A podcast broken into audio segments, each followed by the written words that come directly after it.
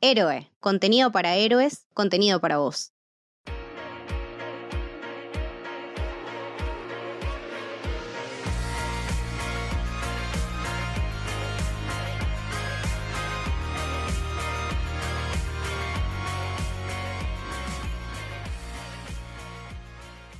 Bienvenidos y bienvenidas al Camino del Héroe. Mi nombre es Lucas y estoy con Camito. Hola, ¿qué tal? Y hoy vamos a hablar de... I'm thinking of ending things. O estoy pensando en dejarlo a la mierda, chicos. mandar todo a la mierda. Eh, sí, same igual. Sí. Una gran, gran película de Charlie Kaufman.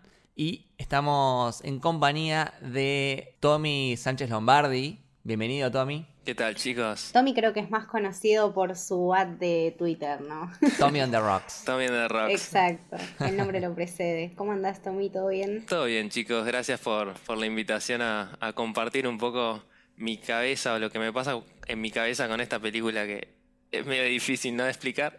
Creo que sí, tendríamos que hacer un, un, rewatch como de acá a un mes, tipo un podcast discutiéndola de vuelta, a ver qué cosas le descubrimos eh, nuevas y cuáles también le redescubrimos. Creo que es una peli para volverla a ver, me parece. Sí, sí, sí. Yo creo que se va a convertir en una de esas películas de culto que pasan los años y la gente le va a seguir descubriendo cosas. Estoy segurísimo que va a pasar eso. Como todas un poco las de Charlie Kaufman, ¿no? Claro, exactamente. Creo que también eh, envejecen muy bien y hay que darle un poco de tiempo, un poco de tiempo también para que la gente se familiarice un poco más eh, con la historia. No es una historia que, él inventó, sino que es como el, el, backbone, digamos, la base está en un, en un libro que es del mismo nombre. Eh, el autor es Ian Reid, creo que es del 2016.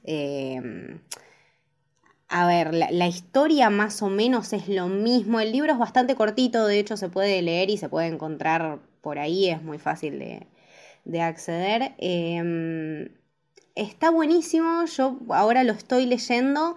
Eh, si la peli te parece un quilombo, quizá irte un poco más al libro y volcarte un poco más a eso, como que te ayuda un poco más a entenderla.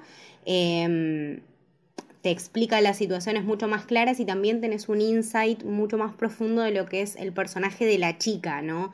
Como que en la peli siempre lo vemos bastante relegado a la visión de él, ¿no? Y de cómo Jake se está sintiendo, em, la sentimos como muy dependiente. Entonces, bueno, el libro expande un poco más esa, esa dependencia y por qué la sentimos y la visualizamos así, que de hecho creo que Charlie en, en la peli lo, lo capta perfecto. Todo el tiempo la sentimos como presa, como que se quiere ir y no puede, ¿no? Tal cual.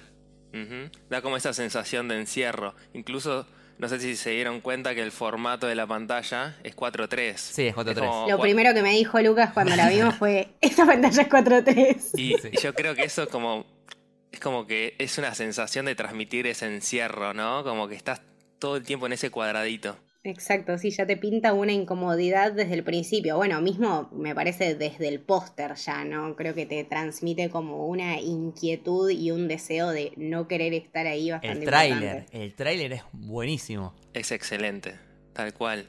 Eh, incluso viéndola como, o sea, yo hice la primer, la primera visionada que decía quiero ver esto ya y después estuve viendo un poquito más como dije, bueno, para, para poder hablar un poco más en detalle quiero ver aunque sea no toda de nuevo, pero algunas partes. Y te das cuenta que ella todo el tiempo, desde que se sube al auto por primera vez al principio de la película, todo el tiempo dice, bueno, volvamos, volvamos, tipo, se va a alargar la tormenta, y como que ella siempre busca la manera de escapar. Totalmente, totalmente. Bueno, y volviendo a lo que decía Camito, de que estaba basada en un libro, eh, en una entrevista Charlie Kaufman dijo que si bien él se basó en el libro, él le dio como su propio, eh, su propia visión ¿no? De hecho le cambió, eh, le cambió el final y eh, yo eso lo relaciono, no sé si está bien o no, pero lo relaciono con Adaptation. Él anteriormente había hecho una película que se llama Adaptation, creo que en castellano se llama El ladrón de orquídeas, nada que ver. Wow, no, pero bueno, no, chicos. Eh, el protagonista es como un guionista y tiene que hacer una adaptación y es muy meta, es muy meta. Claro, sí, sí, sí, sí, sí, está siempre jugando con eso. Charlie Kaufman está haciendo una adaptación de un libro y a su vez él le da su propia interpretación y le cambia cosas. Eh, porque, bueno, él mencionaba en una entrevista que no, no le gusta que sea tal cual, ¿no? Eh, le gusta darle su propia firma. Tal cual, yo vi esa, eh, estuve leyendo un poquito de entrevistas y vi esa entrevista que decías, Lucas, y me gusta que siento que es el cine de autor, ¿no? Él siempre está, Exacto. siempre está como la marca de, de él. Absolutamente. Otra que hizo es Eterno Resplandor de una mente sin recuerdos. Sí, creo que es de, de las que más se, mm, se parece, digamos, a lo que vimos ahora en, en I'm Thinking of Ending Things. Eh, por el tema de la está- mente, ¿no? Sí. Claro, está este, esta cosa de, bueno, de, de mucho existencialismo, viste, el tema de, bueno, que ella está, pero no está, la identidad, los sueños confundidos con la realidad, eh, las expectativas de una persona sobre la otra, ¿no? Digamos, eh, Jake todo el tiempo pretendiendo que los papás sean normales y los papás, bueno, teniendo esta personalidad tan rara y ella como también tratando de definirse y a la vez tratando de alejarse de, ese círculo que la encerraba mucho más. Eh, también, bueno, todo lo que, lo que deja a, la interpretación, estas voces en off, ¿no? Que, aparecen tanto mismo al principio de la peli, que nos acompaña con, todo. Eh, también en Eternal Sunshine eh, aparece muchísimo, aparte es un peliculón, mal, peliculón. Sí, sí, sí. Bueno, an- antes de hablar de la película en sí, me gustaría repasar un poco la, experiencia de cada uno, ¿no? Antes Tommy decía que la terminó de ver y como que fue corriendo a, a investigar un poco más y, a, Sí. y quizás a verla de vuelta también, eh, porque es un poco una película que, que te obliga a eso, ¿no? A, a mí en particular lo que me pasó fue que mm, más o menos la mitad o, o dos tercios de la película yo estaba como que, bueno, esto es un tremendo 10, esto es la película del año, tremendo. Ya tenía el letterbox abierto, porque digo, termina, le, pon- termina y le pongo 5 estrellas, ¿eh? Tal y después cual. para el final, para el final es como que me empezó a resultar un poco flashera y un poco confusa. O sea, cuando quisiste darle clic te, das- te diste cuenta que te faltaba otra hora de película. Decilo, decilo.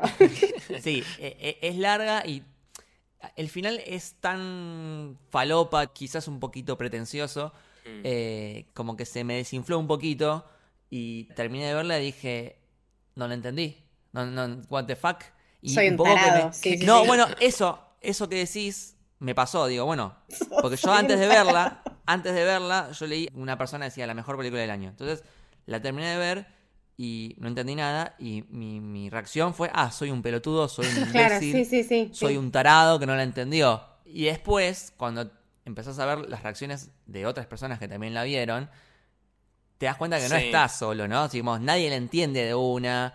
Quien, quien la vio, la, la terminó de ver recién y te dice, la reentendí, está, está buenísimo todo, te está mintiendo. Es Eh, como, que- es como ese que salís de rendir y le- te dice tipo, sí, boludo, hice todo bien y después tenés al otro que dice, no, yo no estudié un carajo tampoco, entonces decís, bueno, más o menos me sacaré la misma nota que este, ¿no? Y es así, como que literalmente creo que le puse las mismas notas, de hecho, con, bueno, eh, lo vi mucho, muy comentada, por supuesto, en, en Film Twitter y todo el, el escándalo que produce el, el cine de autor. Sí. Eh, vi opiniones muy, muy distintas, pero... Yo creo que pasó lo mismo un poco con, con la última peli de Tarantino, ¿no? de Tarantino, te iba a Sí. decir Es como que generó es- esa partición de aguas por... Al ser una película de autor es como que... Yo lo siento muy como que estás mirando un cuadro a veces, ¿viste? Y, y es una representación, ¿viste? De, de algo, de un pedazo de cosas. Sobre todo Charlie Yo creo Kaufman, que ¿no? el, el- el póster siendo un cuadro ya nos dice muchísimo de, de las cosas que vamos a ver y para las cosas que tendríamos que estar preparados. Y, y que influye también el momento que la ves y, y cómo estás preparado para. Creo que tal vez el, Absoluto. Al- Alguien eh, me comentó ahí en Twitter que yo creo que tiene un poco de razón. El tráiler puede ser un poco a veces engañoso. Sí, de que pará, pensás sí, que es un totalmente. thriller. Es un thriller, vos decís, es un thriller de, de misterio. Ujú. Eh, yo esperaba que, bueno, en el sótano haya algo, Tal una- cual. no sé, viviendo una persona, o esperaba algo más psicológico, más thrilleresco. Sí, como la vuelta de tuerca, y, tipo. y eh, nunca llegó eso, y terminó siendo algo más flashero. Exacto. Más Sí, Charlie algo Kaufman. mucho más profundo, claro, Es como Charlie el Kaufman. mismísimo Charlie Kaufman. Terminás Sí. de ver eh, Eterno Resplandor y decís, arre. O sea, Claro, no- ¿por, qué no- estoy no es- pensa- por qué estoy pensando todas estas cosas nuevas que jamás había pensado? Exacto. Creo que, creo como que... que- por ahí no es sexto sentido, viste, que decís, ah, estaba muerta. Claro. Tipo, yo, eh, Claro. él O, el club de la pelea. ¿no? En el club de pelea hay una persona, spoilers, hay una persona que no existe, eh, pero se la película se entiende y la, la resolución eh, es totalmente tangible, ¿no? Tipo, bueno, Exacto. es esto, no hay otra interpretación que esta. Exacto. Y acá Bueno, hay sí, miles. e- esto y esto también es de alguna manera un club de la pelea. Eh, no hay ganadores y no hay perdedores y hay un trasfondo familiar y traumático bastante más eh, charlado y, y bastante menos explicado, pero mucho más explícito en, en la película. Pero es un club de la pelea, básicamente. Sí, pero quizás un poco más contado de una forma más confusa. Por eso, sí, donde pero el vos core el, club de la, eso. vos el club de la pelea la, la ves y la entendés. No hay, digamos, no, hay- no neces- no necesitas hacer mucho procesamiento. Esta película yo creo que sí. Eh, de hecho, eh, vos comparabas, la comparabas con Once Upon a Time in Hollywood.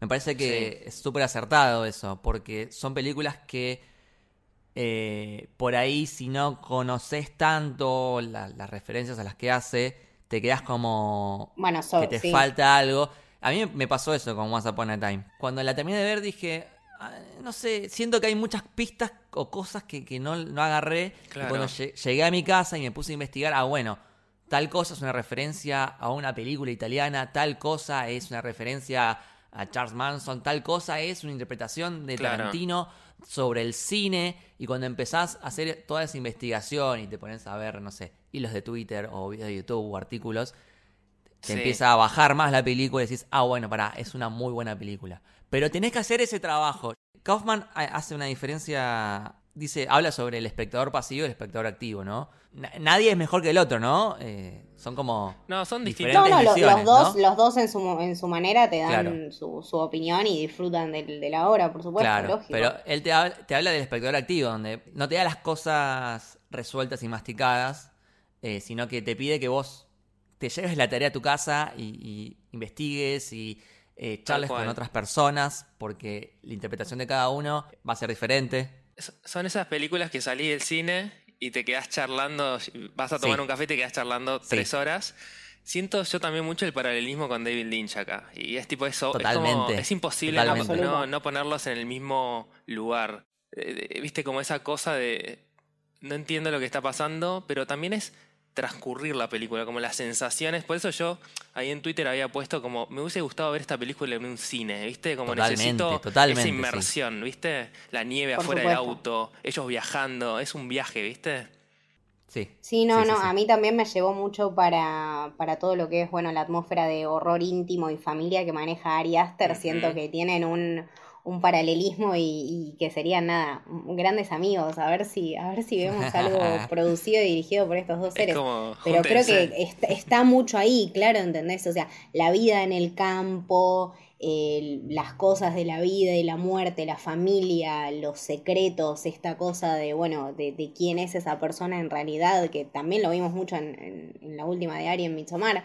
Eh, entonces, creo que también es eso, ¿no? Que estamos viendo mucho otro tipo de, de cine, Sí, un cine cual. más como atmosférico y ambiental que otra Sí, cosa, me que parece. también es como que los silencios, lo que se dice y lo que no se dice, es como más importante a veces de lo que te está contando en tu cara, ¿viste? Eh, incluso, no sé, ¿viste? A mí me encantó el manejo del sonido que tiene. Todo el tiempo como Uy, sí. voces susurrando. Eh, no es una casualidad que uno de los personajes tenga problemas de audición. Eh. Hay muchas, muchas cosas con eso, ¿viste?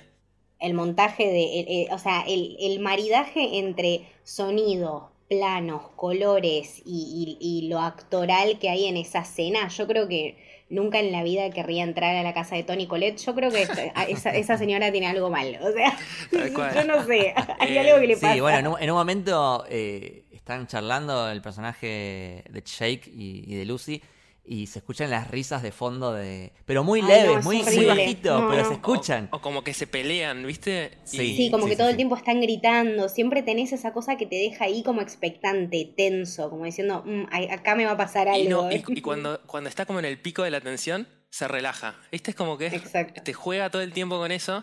Y ahí Lucas nombrabas a Lucy, que es la protagonista. eh, pero en realidad hay un tema con el nombre. No sé si se Lucy, entre cuenta. comillas. Yo le digo Lucy porque, es, no sé, es el que más me quedó, pero Claro. Lucy no es Lucy en realidad. Te fijas en, en los créditos y después leyendo eh, en internet a las 4 de la mañana, ¿no? Uno investigando obvio. como un sábado normal. Este, y le ponen Young Woman, después tipo eh, yo la vi de nuevo, viste algunos fragmentos, y es tipo, cambia de nombre todo el tiempo. Todo el tiempo. Y es como, todas, y las llamadas claro. perdidas que ella recibe y decís, what the fuck, ¿no? ¿Qué, qué me De estás hecho, queriendo los, decir? claro, los nombres se repiten mucho y acá aparece otro, estos elementos repetitivos que tiene Kaufman en, en su cinematografía, que creo que son el tema este de los sueños, ¿no? Esta cosa de, en realidad, los nombres siempre son los mismos. Son todos esos fragmentos de nombres que, que él ya había escuchado de antes o, o mujeres que él ya conocía, entonces cómo la, la construye a ella a partir de, de sus sueños, ¿no? Y de las distintas recolecciones de mujeres que tenía también eh, los trabajos. Primero era poeta, después era pintora, después era física.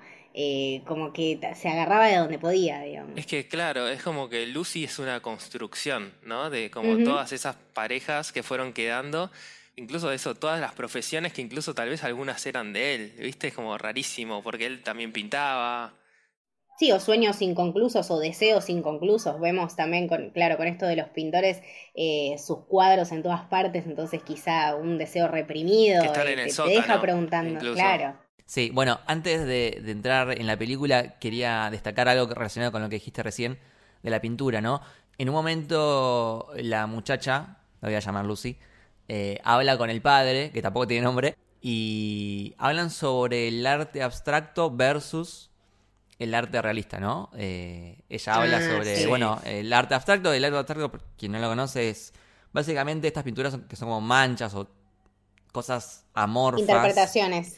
que no, no son nada Sí, específico. que no es figurativo, Sino que, digamos. no es figurativo, sino que la idea es que evoque en vos sensaciones y que vos tengas tu propia interpretación de lo que estás viendo. En contraposición del arte realista, que puede ser, no sé, un retrato, un paisaje súper detallado, está explícito lo que, lo que está mostrando, ¿no? Eh, y yo creo que esta película, esta película es arte abstracto. No hay una interpretación. Hay tantas interpretaciones como, como personas vean la película. Coincido. Eh, y eso es importante, ¿no? Eh, acá, digamos, lo que vamos a decir en este podcast no, no va a ser ni correcto ni incorrecto. Cada uno va a tener su propia interpretación. Ah, no, sí. De- aparte siempre lo, lo dijimos nosotros y nada, nu- nunca estamos 100% de acuerdo en una opinión y yo tampoco me casaría con alguien que la ame eh, totalmente o la deteste totalmente. Claro. Creo que eh, tiene muchos momentos donde está buenísima y un montón de momentos donde decís, pa, loco, a esta película le sobra una hora y media, ¿entendés? Pero qué sé yo, eh, va todo con todo, es así. Pero yo, bueno, rescato mucho cuando una película, más allá de que sea confusa, compleja, te, te hace hablar, te hace pensar, te hace investigar. Eh, para mí, eh, eso es cine, digamos. Sí, obvio. Yo con esta película me puse a investigar sobre Oklahoma, el musical. Claro. O por ahí, bueno, vamos a ver más adelante que hay referencias a, a Beautiful Mind, la película de, de Russell Claro. Crowe. Y por ahí alguien que no la vio decide verla. Entonces, cualquier cosa que te dispare esta película a, a otra obra, porque está lleno de referencias a películas, poemas, eh, Horas de musicales, teatro, de sí, sí, teatro. Está lleno de referencias a obras de otros autores. Críticas de cine, o sea, Claro, críticas de cine. tenés lo que quieras. libros, te- cualquier cosa que te dispare a, a nutrirte de más obras, yo lo celebro. Me voy al otro extremo, pero no sé, por ejemplo, en la película Doctor Strange, una película de Marvel, aparece Stan Lee leyendo un libro de Aldous Huxley que se llama Las puertas de la percepción y por ahí alguien vio eso y dijo, ah, mira, me da curiosidad, voy a leerlo. Y ahí tienes una película de Marvel que te hizo leer un libro de Aldous Huxley. Está buenísimo, yo eso lo celebro un montón. Creo, sí, sí, tal cual, coincido con vos. Creo que es como que una buena obra, eh, película en este caso, siempre te tiene que despegar eso, como seguir investigando o más películas del mismo autor o otra película o la banda de sonido, entonces ahí descubrís o al- no sé, el- quién hizo el diseño del arte del póster y eso me parece que está buenísimo. Y es importante destacar que quien vea la película y la termine y sienta, che, no la entendí o se frustre, es totalmente entendible que pase Sí, eso. estamos con vos, Eh, amigue. eh, estamos eh, con vos, o sea, no está mal. Si te resultó confusa, si te resultó... O realmente que no te guste, está perfecto que no. O realmente que no te guste también está perfecto y es totalmente Está válido, por supuesto. Es También válido, es totalmente eh, válido. Nada, acompaña mucho el, el tipo de cine que uno quiere ver y creo que se basa también mucho más en las historias que, que uno elige contar y de cómo contarlas, ¿no? Creo que también es, Y es el, eso. y el mood, y el mood en, en el que estás, ¿no? Sí. A mí me pasa a veces que digo, quiero ver una película que no me haga pensar. Quiero una película de acción pochoclera que estoy en ese mood y quiero ver eso. Coincido. Eh, y otros momentos, capaz que estás más filosófico y querés ver una película que sí te haga pensar. Eh, depende también el mood con la que estés en ese momento. Tal cual. Es ¿no? así. Sí. Eh, Creo que igual para, para Charlie Kaufman hay que estar preparado para todo. Sí. No tenés un mood específico. Sí, sí, totalmente. Totalmente. Y también, bueno, volviendo al tema de, de- de las interpretaciones, ¿no? Eh, hay veces que está quizás muy claro a qué se refiere, vamos a verlo cuando analicemos la película, pero hay cosas que son, tipo, bueno, Lucy no existe, es algo que... Lucy no existe, o sea, se, se- se entiende que es así, o que el janitor, el... ¿Cómo se traduce? El conserje. Sí, el conserje. El conserje es Jake, eso es, es indudable. Pero después hay otras cosas que por ahí sí dan más a, a interpretación. Eh, se suicida, no se suicida, muere o no muere. Eh, ¿Existió una Lucy en realidad o no, o no existió? Eh, son cosas que a- a- los autores a veces lo hacen. Eh, David Lynch muchas veces dijo, le han preguntado, che, ¿qué significa tal cosa? Qué mierda, Y sí, él dice, claro. la verdad, no sé, lo puse porque quedaba bien, o lo puse para que cada uno haga su interpretación, no significa nada. Me acuerdo una que vi hace poco, que la tengo bastante fresca, que es una de Denis Villeneuve, que es uno de mis directores favoritos.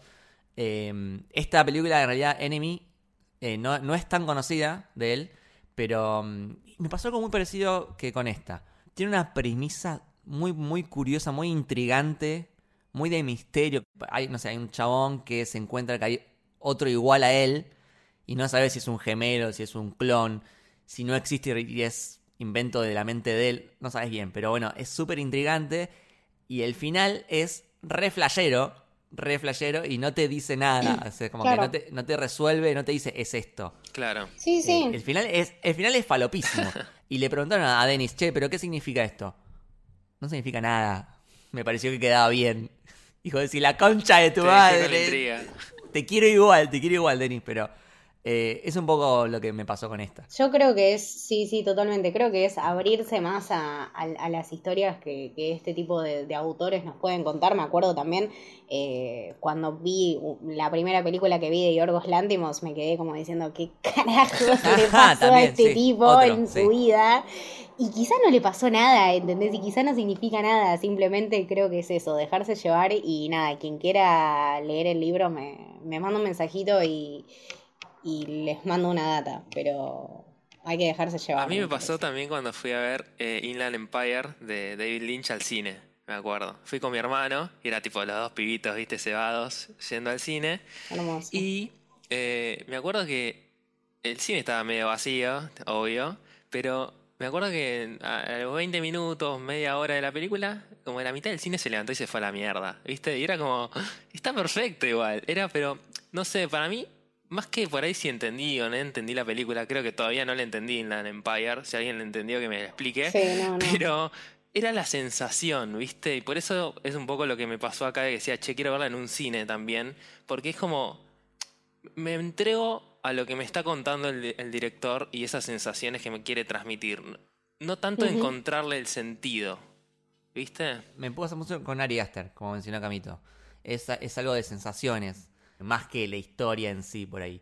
Em, es muy, esta película es muy cinematográfica, eh, desde la estética, el, el empapelado, el, maquillaje, la, la- la vestimenta, las actuaciones, la actuación de Toni Collette Sí. es digna de Oscar. Que, que no haya categoría de mejor actriz de reparto porque tiene que ser sí o sí para Toni Collette. acá. Yo creo que por favor, o sea, si estamos hablando de, de nominaciones, me parece que el tema de que esté en Netflix, espero que no le saque muchas cosas porque todo lo que vimos acá que no. fue una belleza. Las actuaciones de todos, o sea, desde Tony Colette hasta David Telwis, yo jamás en la vida, o sea, lo vi en Fargo y me encantó y bueno, todos lo conocemos como Lupin y está buenísimo, pero acá es otra cosa. fantástico. No sé, yo no lo puedo creer. A mí me, me gustó mucho también, bueno, todos obviamente, pero Jesse Plimons me encantó. O sea, es como que siento Fenómeno, que el- fenómeno. tal vez vos lo ves y no destaca, ¿no?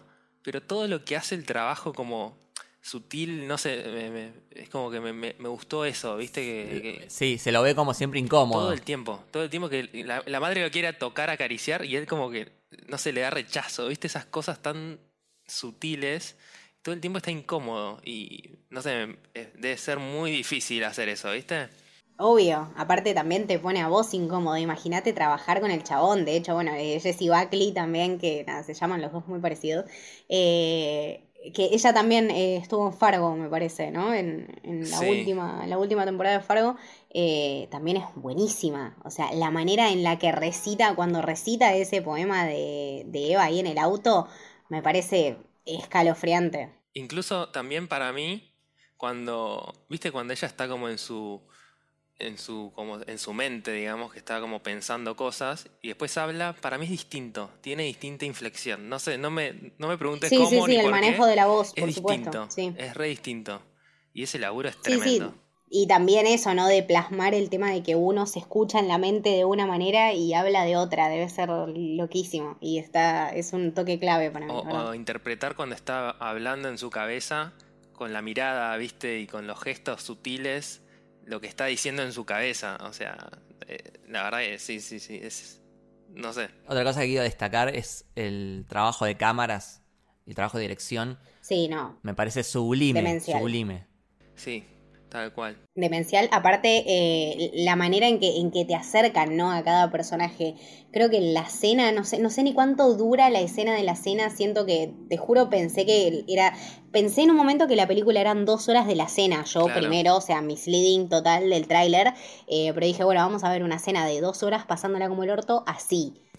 Y después, cuando, cuando salimos, o sea, cuando terminó esa escena y ellos se van y empieza todo el recorrido, camino a la casa y camino a la escuela, dije, me faltan como 40 minutos de película. Yo siento que estoy acá sentada hace tres horas, cualquiera. Tal cual. Por ejemplo, una que me llamó la atención, eh, cuando están charlando en el auto, como que va alternando entre cámaras fuera del auto con la nieve y el sonido de Sí. el zumbido de la nieve re fuerte y de repente cámaras dentro del auto eh, más, más tranquila y va alternando todo el tiempo con eso y te produce algo. Yo, yo siento que cuando ella está hablándose a sí misma, te muestra como desde afuera, ¿viste? Y después como que es como que cambia todo el tiempo. Tendría que verlo más en detalle, ¿no? Pero eh, hay, hay una decisión clave ahí de, de dirección, ¿viste? De, no es casual. Eso de hecho se lo, se lo dije mucho a Lucas. Podés percibir la manera en que el chabón mueve la cámara, boludo. Eso me puso la piel de gallina. Eh, en el momento en que ella sale del auto, entra del auto, baja de la. ba- eh, baja a cenar, sube a cenar, se mueve. La cámara la acompaña y lo ves moviéndola. Es una locura. No sé cómo lo logra, pero es muy humano. Hay, hay, hay una escena que me encanta de la cena, que en un momento ella parece como que está sola. Porque el ángulo de la cámara parece que está sola sentada ahí en el, en el comedor. Totalmente. Que se parece al póster, se parece al póster. Exacto, sí, sí, sí. Sí, es también el, el usar, utilizar, me parece, la, la cámara como punto de vista, que creo que en estas situaciones es esencial. O sea, eh, en, en- en un lugar así tanto de, de presión y de incomodidad, me parece que cómo se siente el personaje es fundamental para entender después las decisiones que va tomando, ¿no? Y la ¿No les dio la que- sensación de como esos episodios botella a veces o, o de obra de teatro? Como que está pasando todo en un ambiente. Sí, porque es auto, casa, auto, el coso de helados y después la- el colegio. No es mucho más que eso. Tal cual. Sí, sí, sí. Parecen como sets de, de una obra de teatro. Aislados, viste, del mundo. Sí, sí, sí, totalmente. Bueno, hay referencias a obras de teatro. Tal cual. Así que por ahí viene, viene de ahí. Este, bueno, me gustaría que nos adentremos un poco más y las interpretaciones que, que hace cada uno. Para mí, la película es como un, un surtido de memorias, ¿no? Eh, de, la- de las memorias de Jake. Sí, de su vida. Eh, de su vida, de su él, él, el Jake, el, el conserje que vemos, es Jake, ¿no? Que ya está viejo. Eh, según el libro, él estuvo eh, como 30 años siendo conserje, está totalmente solo sí. y está como eh, como daydreaming, ¿no? Está como fantaseando, está como flasheando. Un poco acá, un poco allá, perdido en sus recuerdos. Es una combinación de recuerdos que actually sucedieron con un poco de fantasía de, lo que le hubiese gustado a él que suceda, ¿no? Eh, esta, esta Lucy, que no existe en realidad, es un poco la, la, la proyección, la combinación de una novia que a él le hubiese gustado tener y la arma de las diferentes cosas que él va viendo, ¿no? Él ve sí, una las película. recolecciones de, bueno, de la película que él leyó o el poema de la mujer que escribió el libro que está en su casa, que es de su mamá. O sea, est- estos pequeños pedazos de, de feminidad y, y- y de mujer que él va recolectando a lo largo de su vida para, bueno, construirla. Entonces, también eh, la construye, como dice Lucas, de sus recuerdos, de sus deseos sin concretar, de las cosas que a él le hubiese gustado ser. eh, de las cosas que, que, que él le tiene miedo, ¿no? Él es una persona muy insegura. De hecho, eh, en, en una de las, de las primeras tomas, cuando, cuando ella está pensando en voz alta y él parece que la está interrumpiendo, ella piensa y dice, bueno, pero él puede escuchar mis pensamientos. Sí, claro, porque él está tan paranoico y él tiene tantas cosas en la cabeza que él se imagina a Lucy, pero también se imagina lo que Lucy está pensando. Entonces, por eso tenemos todo este encuentro. Es Tal una cual. locura. Él se convierte en una especie de autor, ¿no? Él va escribiendo una historia sobre sus fantasías eh, en el mismo momento, ¿no? Es como que la estamos experimentando prácticamente al mismo momento que él la está escribiendo. Eh, entonces, lo, lo que va pasando es que él es como que va cambiando cosas, eh, se va contradiciendo, se va corrigiendo, está hecho sobre la marcha todo. Entonces, es como confuso, ¿no? Porque de repente se llama Lucy, de repente se llama Yvonne, de repente se llama Amy, es muy random. Incluso lo que también pasa, o al menos yo entendí que sucede, es que eh, si bien son sus fantasías, hasta dentro de sus fantasías a él le salen las cosas mal, ¿no? Por Esta supuesto. chica que se quiere, se quiere ir eh, o que lo- piensa en dejarlo, Sí. él está proyectando, está fantaseando con una novia que encima lo quiere dejar en su propia fantasía. Sí, sí, o sí. sea, le sale todo mal, le sale todo mal incluso eh, en, en sus sueños. Exacto. Sí, sí, refleja como to- todas sus inseguridades, ¿no? Que él tiene eh, y sus anhelos. Es como un poco la mezcla de las dos cosas. Aparte que, que se explica muchísimo el tipo de persona eh, retraída, incómoda, insegura que, que es, ¿no? Cada, cada paso que van dando más cerca de, de su casa y ya ni siquiera quería comer en su casa el chabón, como que a la piba le dice, bueno, pero comamos algo para que no tengamos que comer en mi casa, porque... Y, todo el tiempo haciendo excusas e inventando, como Lucas dice, estas historias o estos pedazos de, de narración que a ellos, que, que a él lo justifica, ¿no? Para, para después mostrarle esta realidad que, bueno, al final la llevó y cuando llegan a la casa ve nada, toda la familia que es mucho más turbia de, de lo que parece. Estaba, nada, esa historia con, con el, el, el chancho ese, todos los chanchos que se los habían comido los gusanos. eh, nada, ya, ya te predispone de una manera muy, muy incómoda. Entonces, bueno, también se lo entiende, ¿no? Digamos, querer salir de su realidad y crear algo un poco más que a él le funcione, una realidad funcional a su manera.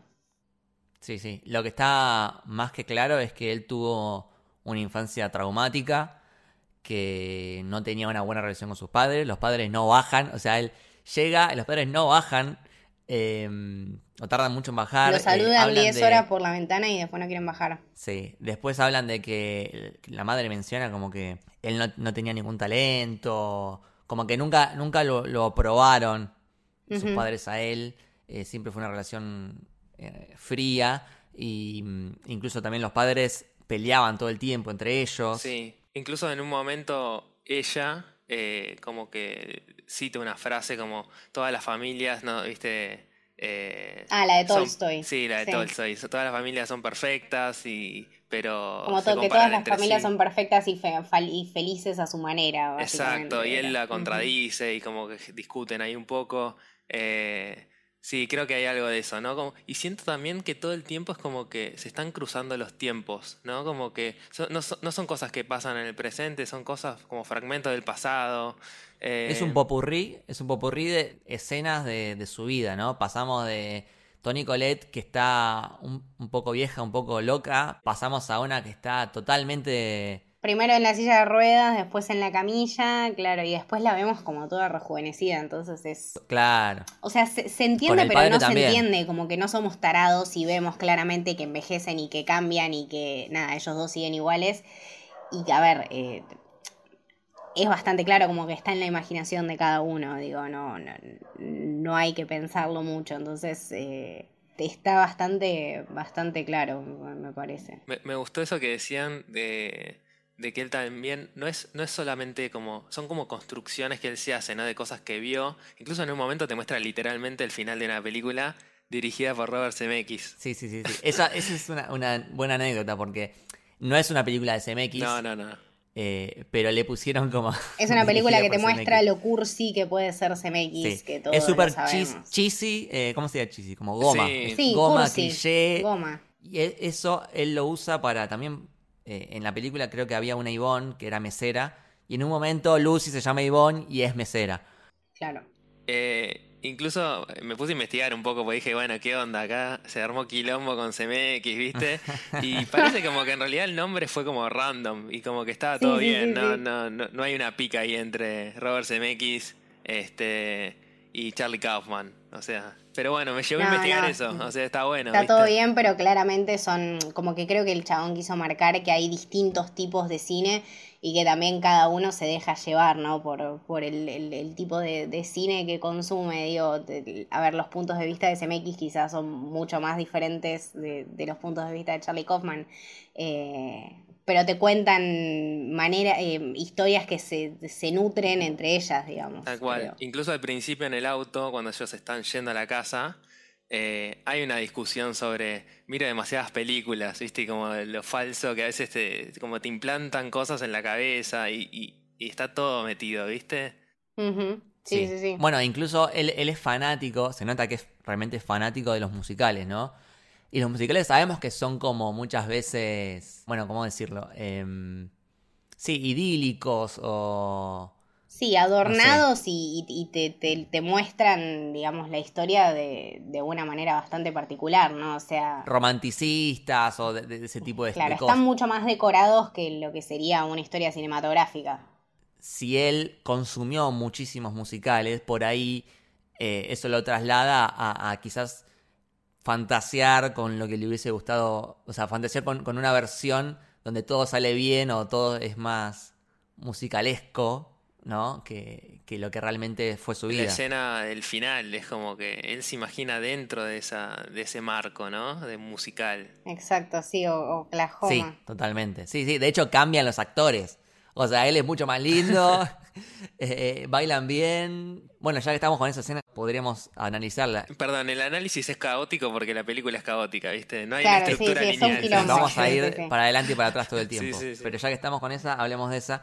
Y es una escena que hace referencia a Oklahoma, el musical de Oklahoma. Ellos anteriormente en el auto, eh, creo que ponen en la radio una canción de Oklahoma. Sí. La patente del auto. Dice Oklahoma, Sí. es verdad. eh, hablan de, de musicales y bueno, esta escena hace referencia a una que actually es de Oklahoma, donde la protagonista se toma una poción mágica y sueña, medio como una droga, y tiene un, un dream ballet, se llama. Un- como Exacto. si- un, un ballet eh, de sueños, donde eh, ella se casa con eh, una persona y aparece otra y la mata a la primera. Y es lo que pasa acá, en el musical en Claro. I'm Thinking of Ending Things. La diferencia es que acá aparece como un conserje que en realidad es el mismo, entonces él pelea contra sí mismo.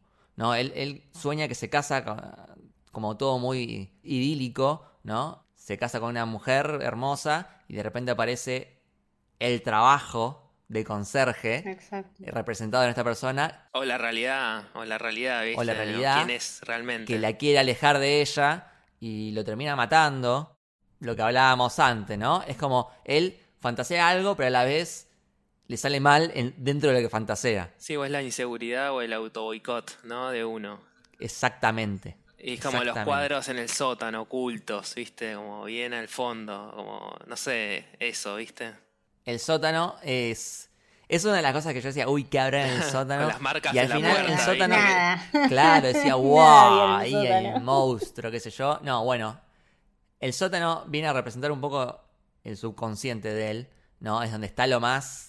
Lo más recóndito, ¿no? Por eso tampoco no, no la deja acceder, ¿no? Como que se le pone ahí adelante y le dice tipo, no, no. hay una escena que baja, ella baja por las escaleras, pero baj- baja varias veces. Como Es verdad, loop, como sí. que tiene que ir bien abajo Exacto. para llegar a- al Incluso subconsciente. es como que él la trata de detener, le dice, no, tenemos que poner las cadenas al auto y se escucha la voz ahogada y de repente cae como nieve. es como que por todos los medios es como que trata de evitar que baje.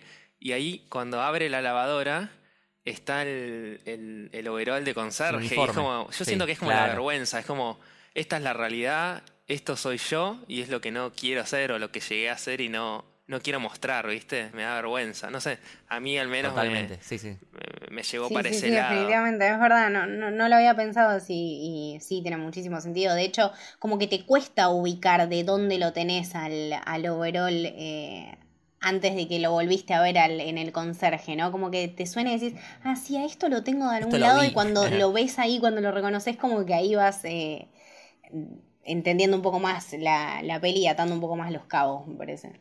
Tal cual. Otro lugar donde entra, que es su pieza de, de la infancia, Sí. ¿no? Eh, me gusta un deta- el detalle de que en la puerta dice Jake's Room. Jake's Room, como que todas las puertas tienen un cartelito y es un poco como la mente etiqueta, ¿no? Los recuerdos. Sí, O sea, eh, vos en tu mente tenés, bueno, esta es la casa de mis viejos. Esta es la meditación de chico. Entonces e- ella está en la mente de él y decide entrar en la, la- la infancia de Jake. Y ahí hay un montón de cosas. Realmente está lleno de, Sí, es un de referencias.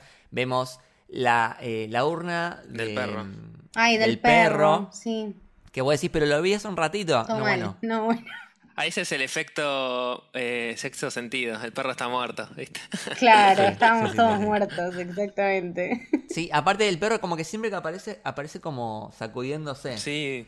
Es como que yo sentí que estaba como atrapado en un loop, o no sé, me dio esa sensación. Seguramente no, no es A así. mí esto es ya interpretación mía personal, pero viste que a veces uno tiene algún recuerdo, eh, pero no es algo eh, importante, sino que simplemente es un recuerdo de algo cotidiano. Ah, no sé, a mí me pasa, ¿no? Como Puede que ser, recordás sí, una situación que no sabes por qué la recordás porque no pasó nada interesante, pero de alguna forma te acordás de ese momento y te lo acordás para siempre. una buena- y por ahí, no sé, interpretación. En, un, en un momento de, de- de su infancia lo vio al perro sacudirse Y le quedó. Y le quedó. Y le quedó ahí. Creo que rescatarlo como, como algo bueno, ¿no? Digamos, él dentro de todo ese caos que tenía en su casa, eh, como que bueno, siempre el perro estaba ahí. eh, no era algo malo y tampoco lo vimos nunca hacer nada malo y creo que también lo relaciona un poco más con darle un, un poco de calidez al, al hogar, que bueno, era un garrón. Sí, sí, sí.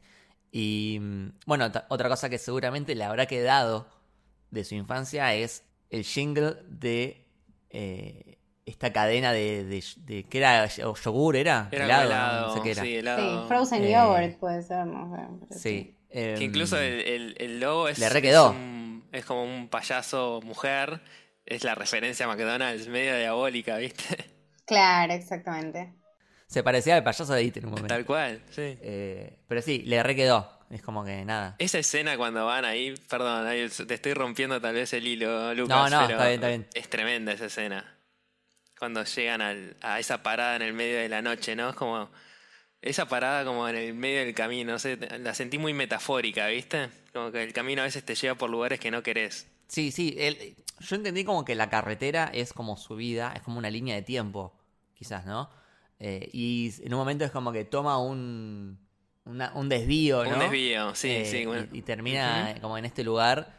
Bueno, acá, acá no sé si se entiende bien, pero eh, están estas dos chicas que como que le hacen burla y después la vemos en la secundaria, en el colegio, donde él es eh, conserje y como que se burlan de él. Claro. Entonces, él, él cuando va a, a este lugar, como que no quiere hablar con ellas, que le, le dice a Lucy, habla vos, porque estas como que me hacen burla. Sí.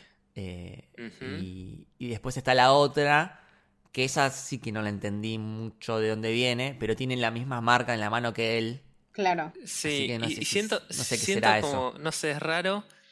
Para mí esa escena en el tráiler me encantó, dije, ¿qué está pasando acá? Quiero ver esto. Y después cuando la vi en la película, como que a mí me dio la sensación que es como, no sé si está como advirtiendo a, a Lucy, tipo, tenés que salir de acá, tipo, no tenés que ir, ¿viste? O no sé, Me- es como que, que- No sé- yo no yo sé. creo que era como una, una manera de, de seguir saboteando sus, sus ideas. Me, me parecía como eso, ¿no? Como que el chabón se quiso rescatar con Lucy y decirle, bueno, vamos a parar acá a tomar un heladito. Y creo que son esas, esos recuerdos que uno se los acuerda bien y después empezás a indagar un poco más y resulta que eran una mierda, como que tampoco quería ir mucho por ahí. Me parece que, de hecho, en el libro algo decía como que...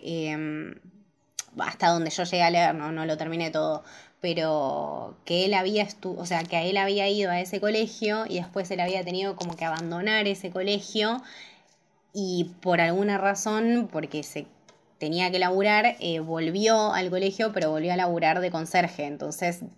Volvió como en la ay, vergüenza, de- ¿viste? Claro, con la como- burla, la vergüenza, Sí. el, claro. Entonces creo que va también un poco más por, por ese lado. creo que eso representaría más o menos la vergüenza o nada, el, el planteo de qué, qué carajo hice con mi vida. Totalmente. Y volviendo un poco a donde estábamos en, en la habitación de él, eh, lo que vemos es una combinación de, por un lado son recuerdos de él en forma de DVDs, ¿no? Los que ves con etiquetas rojas, ¿no? Ah, sí, son, eh, son recuerdos de él, eh, representados de esa forma, ¿no? Tienen como personas que encontré una vez, pum, un DVD. Eh, amistad, no sé, no me acuerdo ahora los nombres, ¿no? Pero amistades perdidas, pum, otro DVD. Y es interesante que están como envueltos en, en celofán, están como sellados, como si fuesen recuerdos sellados, que quedaron ahí. Y por otro lado también tenemos algunas cositas, tenemos un libro, es re específico esto, un libro que habla sobre curación a través de del murmullo, Ah, o sea, de, de cuando uno, eh, medi- viste, cuando medita y hace como un Mantra. un, mantra, un murmullo, eh, que eso yo lo relaciono con el murmullo que sentía la madre. Mirá, Y sí, constantemente. ¿no? Eh, después tiene un libro que este es interesante, que es, es una recopilación de críticas de películas eh, de una chica que se llama Pauline Kael. Sí, es bastante, es bastante conocida por destruir películas con, con su crítica y con su visión feminista, digamos. Sí, sí. Cualquiera, aparte re específico, o sea, como que tuve que ir a buscar, tipo, ¿qué carajos es esto? Digo, no, o sea, no, no es ninguna persona que escribió ningún libro que conozco, como que después me lo encontré y dije, wow. Y esto se relaciona con la conversación que ellos tienen en el auto cuando empiezan a hablar de una película que él le dice, ah, bueno, ahora vos sabés todo sobre cine. Y ella le dice, sí. y mm, empiezan a hablar de una película, él tiene una opinión y ella le dice todo lo contrario, le da toda una crítica sobre esa película, que es una crítica actual y escrita por esta señora, Pauline Kael, y por un segundito Lucy toma la cara, o sea, cambia su cara a la de Pauline. Después también ahí, bueno, tiene como libros, ¿no? De física, química, es como las profesiones de Lucy. Sí. Y tiene incluso una, una copia en DVD de Una mente brillante. Claro. Sí, que es básicamente Totalmente. todo el plano final, digamos, cual. el discurso. Bueno, ves, yo eso cuando lo vi, yo a Beautiful Mind la vi, pero no, no me la acordaba. No, no. me acordaba todo esto. Claro. Eh, pero después cuando terminó investigando, es el, el mismo final, el mismo discurso, exactamente el mismo, pero no solo eso, son los mismos planos, el mismo teatro. Mira. Sí, misma es la misma construcción, sí, sí, sí. La misma Pero construcción de la encima escena hecho es- como musical, tipo medio oklahomesco. Claro. sí. O sea, es A Beautiful Mind y cuando termina el discurso vuelve a Oklahoma. O sea, es toda una combinación. Sí, si no tenés una subcultura yankee, no entendés un pedo, la verdad. Porque... Y ahí todos decimos, what the fuck. ¿Qué me estás queriendo Claro, decir, no, Charlie? Sí, sí, sí. Con todo la esto. gente que no creció bueno, en Arizona yo, dice, ah, este es un hijo de eh, puta. Yo lo que entendí, eh, porque la referencia a Beautiful Mind se ve muy bien, o sea, no es una pequeña pista, es palpable. Entonces, yo lo que entendí es que Jake tiene una enfermedad mental. eh, o sea, él sufre de depresión, está solo, pero más allá de depresión, tiene algún tipo de trastorno, puede ser esquizofrenia, Esquizofrenia. demencia, delusions, no sé, pero para mí viene por ahí, ¿no? Como tenía eh, John Nash, Sí, el matemático en, en quien estaba basado A Beautiful Mind, que tenía esquizofrenia, eh, para mí es claro que viene por ahí. Sí, o, o por lo menos no que él se ve reflejado, no, no sé si para mí también me, me pasó eso, ¿no? Como que él eh, se autopercibe como una persona muy parecida a la de la película y, para mí es eso, más sus ganas de querer parecerse que de hecho eh, la presencia de, alguna enfermedad o, o de algún desorden. Me, me parece que es más sus ansias de pertenecer y de ser alguien importante o en el que o una persona que él ve palpable y que la siente real, ¿no? Como que se está debatiendo siempre entre quién es y quién no es, como que ese sería su ejemplo a seguir. Incluso en la escena cuando ella está en el dormitorio de él, de chico, entra el padre y, y el padre es como que tiene Alzheimer o tiene problemas ¿viste? Claro. de demencia. Por eso es la excusa para uno que le está viendo por primera vez es, bueno, está todo etiquetado por esto. Pero después, bueno, en- encontrás después, ¿no? Los, los siguientes niveles de interpretación. Sí, sí, sí. En, en- en lo personal, interpretarlo como que él tiene una enfermedad mental y que por eso vemos todo desordenado y tan caótico y tan confuso.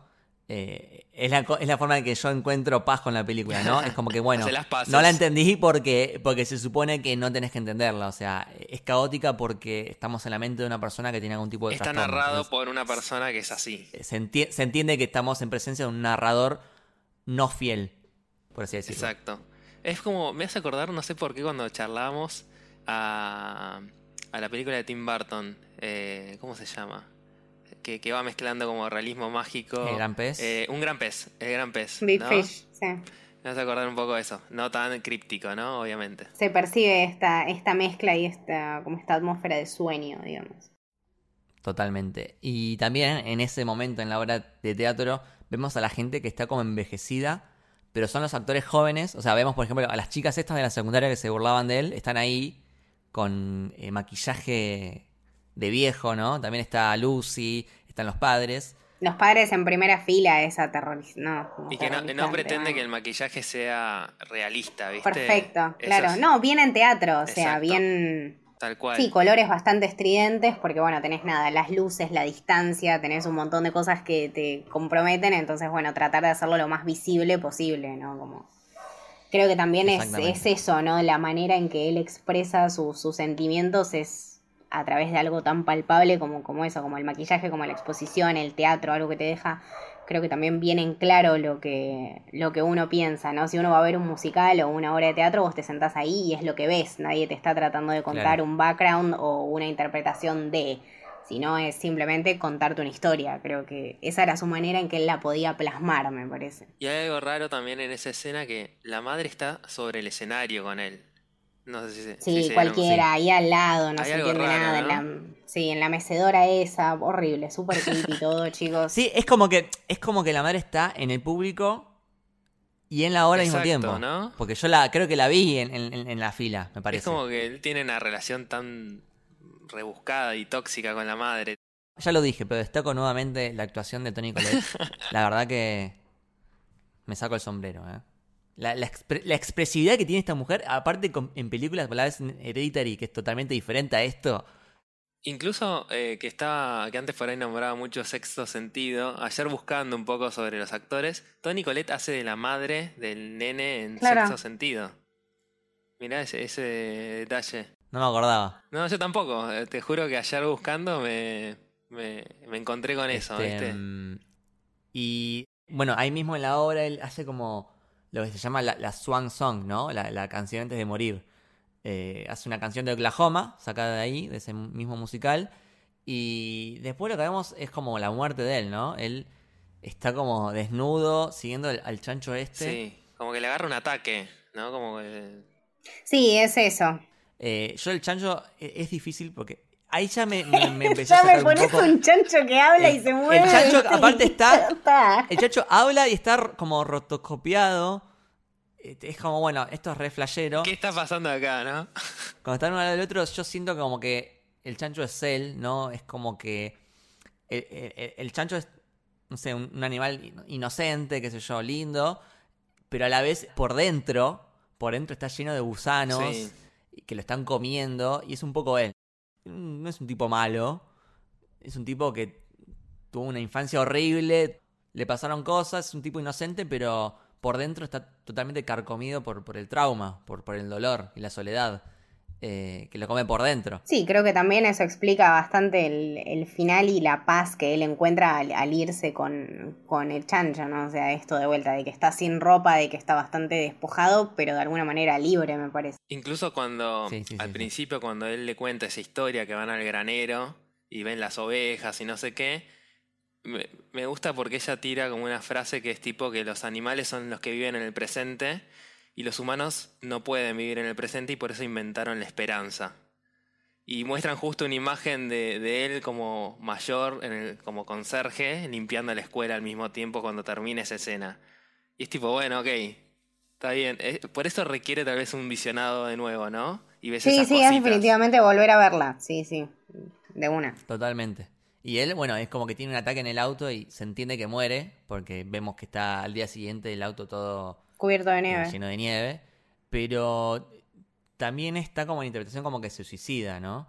Eh, y ahí viene, yo lo conecto con el título de película, ¿no? I'm thinking of ending things. Tal cual. Depende quién lo diga, en qué momento puede significar diferentes cosas. Cuando lo dice Lucy, parece que se refiere a terminar la relación, ¿no? Cortar la relación con él. Pero cuando se lo pregunta a él, se refiere a quitarse la vida. Sí, creo que es un poco de ambas, ¿no? O sea, haciendo que él es ambas personas, también creo como que se lo debate todo el tiempo, el, significado y el resignificado de la frase.